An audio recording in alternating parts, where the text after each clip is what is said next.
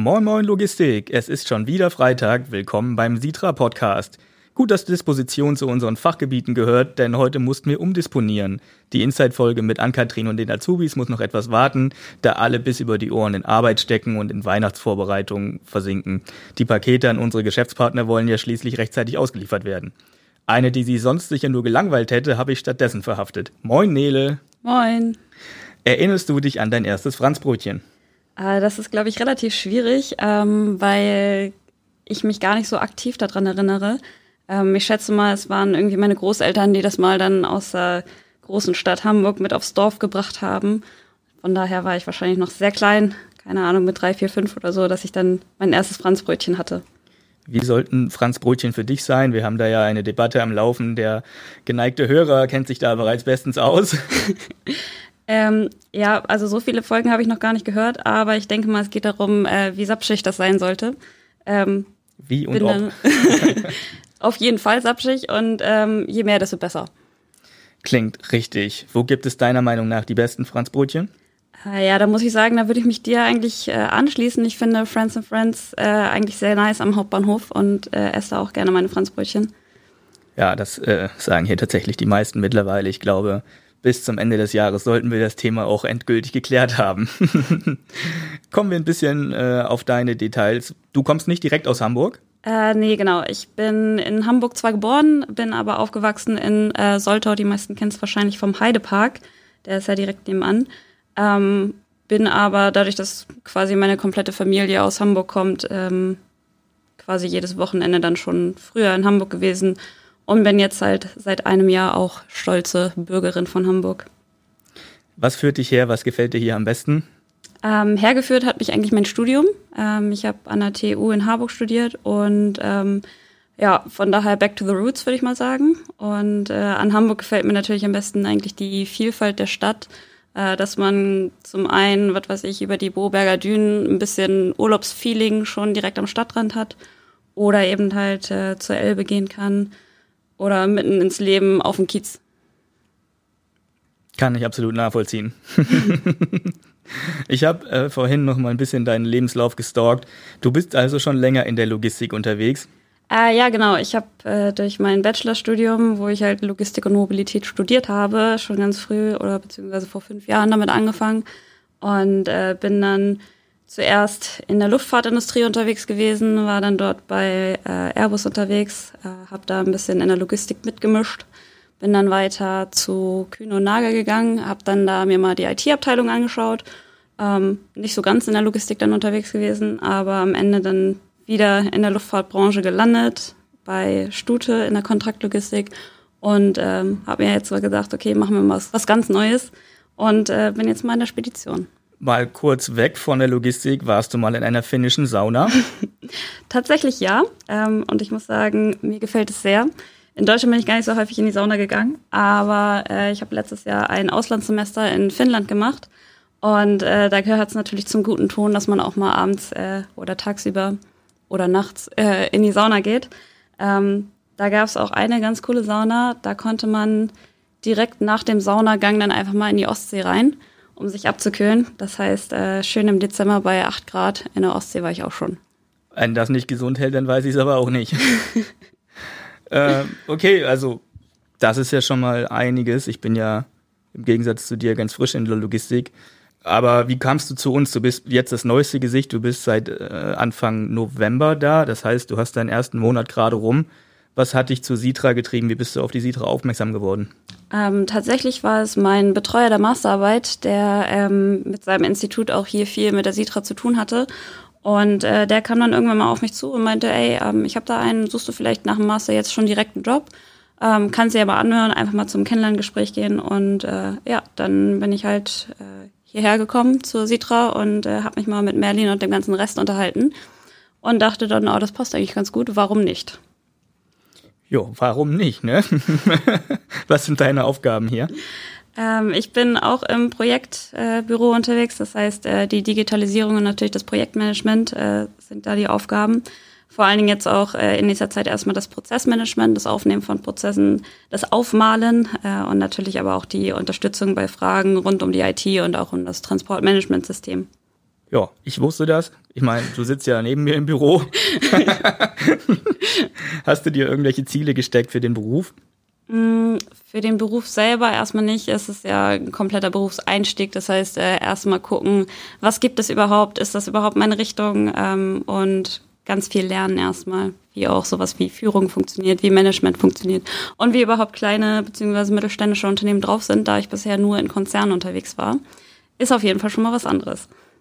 Ich kann dir verraten, es wird noch sehr spannend. ich bin zwar nur zwei Monate vorne, aber glaub mir, es ist super hier. ich freue mich drauf. Wie ist dein erster Eindruck bis dahin? ähm, ich glaube, ich habe bis jetzt noch kein Unternehmen gesehen, äh, bei dem mehr getrunken wird. Ähm äh, ja, das so viel zum ersten Eindruck. Nein, Quatsch. Ähm, hier wird natürlich auch äh, ganz hart gearbeitet. Ähm, es sind alle super offen überall stehen die Bürotüren offen und äh, man kann auf jeden Fall auch mit jedem ein bisschen rumflaxen, ein paar Scherze machen, aber auch äh, ordentlich was schaffen. Genau so ist es. und wir beschränken uns mit dem Konsum von Alkoholika natürlich auch nur auf den Freitagnachmittag. Nicht, dass hier der falsche Eindruck entsteht. was hast du sonst für Hobbys außer Trinken? Ähm, also Moment, noch habe ich mich nicht so der, derart dran beteiligt. Ähm, zu meinen Hobbys äh, ist auf jeden Fall Fußball eine Leidenschaft. Äh, seitdem ich vier bin, glaube ich, spiele ich ungefähr Fußball. Ähm, ja, dann ist zwischendurch sind natürlich noch ein paar andere Sportarten hinzugekommen. Äh, mittlerweile beschränke ich mich aber eigentlich auf äh, Fußball, Kraftsport und äh, gehe super gerne laufen. Und ähm, ansonsten sitze ich auch gerne einfach zu Hause und bin am Lesen. Das Verstörendste, was du mir jemals gesagt hast, war, dass du mal aus Langeweile oder aus Versehen 27 Kilometer um die Alster gejoggt bist. Ja, war witzig. Ich konnte danach nicht mehr gehen. Dass es witzig war, kann ich mir irgendwie nicht vorstellen. Man nennt es dann auch Extremsport. Mhm. Okay. Gibt es den großen Traum in deinem Leben? Ähm, den großen Traum in meinem Leben, ich würde nicht sagen, dass es nur einen Traum gibt, aber einer, der mich schon länger verfolgt, äh, ist eigentlich später dann mal eine eigene Bibliothek zu haben in meiner Wohnung, Haus, wie auch immer. Ähm, und da sollen auf jeden Fall die Regale bis an die Decke gehen und äh, es muss auch eine Leiter davor geben, dass man quasi die oberste Etage nur mit der Leiter erreicht. Dann brauchst du aber auch so eine typische grüne Bibliothekslampe irgendwo. Ja, das wäre echt schön. Und so ein Ohrensessel. Ja. Schick. Ach, wird, wird dazu geschrieben. Schöner Traum. Ja. Was würdest du tun, wenn du ein Jahr lang nicht arbeiten müsstest? Ähm, wenn ich ein Jahr nicht arbeiten müsste, dann würde ich sehr gerne meine geplante Skandinavien-Rundreise machen. Also quasi einmal von Deutschland anfangen über Dänemark, Schweden, Norwegen bis rüber dann wieder nach Finnland, um mir das vielleicht dann auch nochmal äh, nicht nur im Winter, wenn es grau und dunkel ist, anzugucken, sondern auch äh, im Herbst oder Frühling, wenn dann da überall die ganzen Naturschutzgebiete und sowas auch alle blühen. Und dann vermutlich mit der Fähre rüber nach Russland und dann einmal durch Russland durch und dann wieder zurück. Russland ist ein Spektakel, muss man gesehen haben. Welche Bildungslücke möchtest du noch schließen? Gibt es da irgendwas, was du vielleicht mal nachholen möchtest oder noch vor dir hast? Also ich meine, ich bin ja gerade erst mit meinem Master fertig. Ähm, also von dem stumpfen Lernen habe ich jetzt erstmal die Schnauze voll. Zumindest für ein Jahr vielleicht. mal gucken, was dann noch so kommt. Aber ähm, ich bin eigentlich auch sehr sprachbegeistert und ärgere mich schon seit Jahren, dass ich damals in der Schule Latein anstatt Französisch gewählt habe. Deswegen bin ich jetzt gerade dabei, die Bildungslücke Französisch zu schließen. Welche Sprachen sprichst du sonst so? Ähm, ja, ansonsten halt die Klassiker, also Deutsch, Englisch. Ähm, dann habe ich auch ein paar Spanischkenntnisse, also ein bisschen unterhalten könnte ich mich damit schon.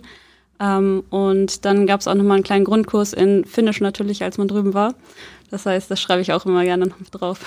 Macht sich gut im Lebenslauf. Natürlich. Ich glaube, ein Bier bestellen könnte ich auch in jeder Sprache. Das Erste, was man lernt. Neben den ganzen Schimpfworten. Okay, damit wären wir dann auch schon bei den Fragen in 60 Sekunden. Das Prinzip kennst du? Ja, so ein bisschen. Dann lass dich überraschen, was wir so für Fragen an dich ausgedacht haben. Und dann lass uns direkt starten.